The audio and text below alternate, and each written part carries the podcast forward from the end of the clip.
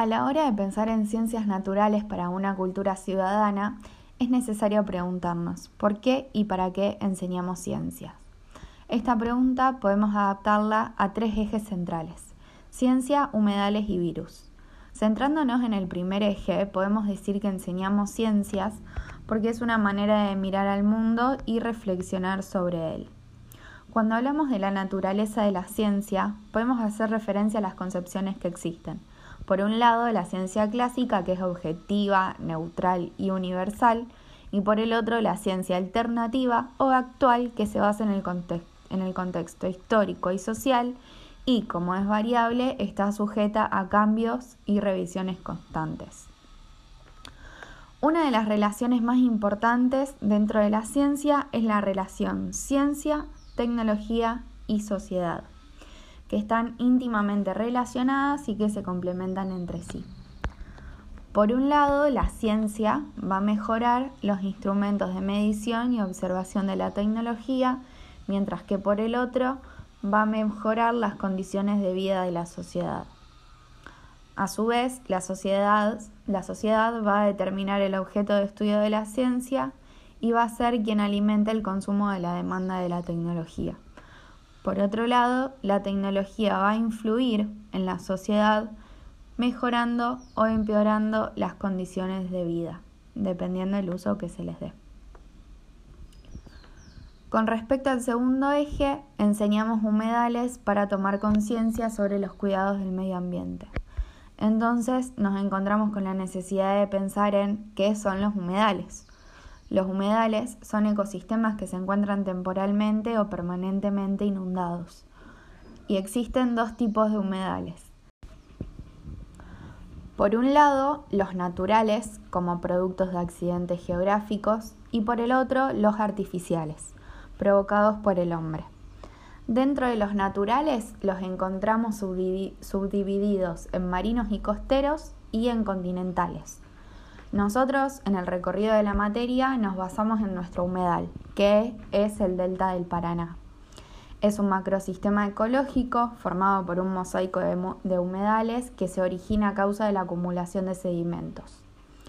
El ecosistema de nuestro humedal está compuesto por una flora representante de la vegetación nativa y propia del lugar, incluyendo árboles, vegetación, flores, como lo es el ceibo, por ejemplo, que es nuestra flor nacional, y una fauna representada por los animales acuáticos y terrestres nativos. Nuestro delta ofrece la explotación de las actividades productivas económicas, como lo son la pesca, la producción agrícola y ganadera y acuícola. Con el desarrollo de la tecnología, se fueron creando nuevas infraestructuras y maquinarias que fueron favoreciendo el acceso a estas tierras y al trabajo, transformándose con el paso de los años en un ecocidio, que son daños masivos e irreversibles que afectan al ecosistema del lugar, provocando una pérdida en la biodiversidad, contaminación en el aire y las quemas en las islas. Las quemas de las islas trajeron consigo una contaminación en el aire, provocando problemas de salud en personas que padecen enfermedades pulmonares y respiratorias. Como consecuencia, podemos pensar en los cuidados de la salud y en las prevenciones de enfermedades. Como tercer y último eje encontramos a los virus, que son agentes infecciosos de tamaños pequeños, algunos de forma geométrica, y que carecen de membrana celular y ribosoma. Los virus están íntimamente relacionados con las bacterias y las células. De hecho, necesitan de las células vivas para poder ocuparlas y así reproducirse. Entonces, ¿cómo podemos observarlos? Gracias al desarrollo de la tecnología se logró desarrollar el microscopio electrónico, el cual permite verlos. Sin embargo, la tecnología no influye solamente en este desarrollo, sino que también influyó en el desarrollo de las vacunas con la, con la finalidad de actuar como medidas de protección.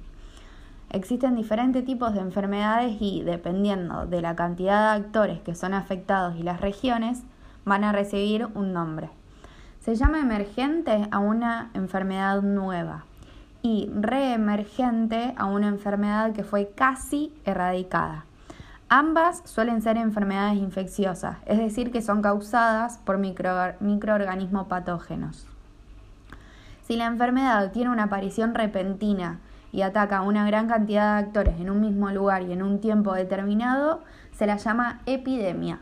En cambio, si afecta a un país o región determinada persistiendo un tiempo y en una fecha o época fija, se la conoce como endemia. Cuando ya eh, esta enfermedad sobrepasa las fronteras, se la denomina pandemia. En la actualidad estamos viviendo una pandemia con respecto al coronavirus. Se cree que este virus tiene origen en eh, los murciélagos.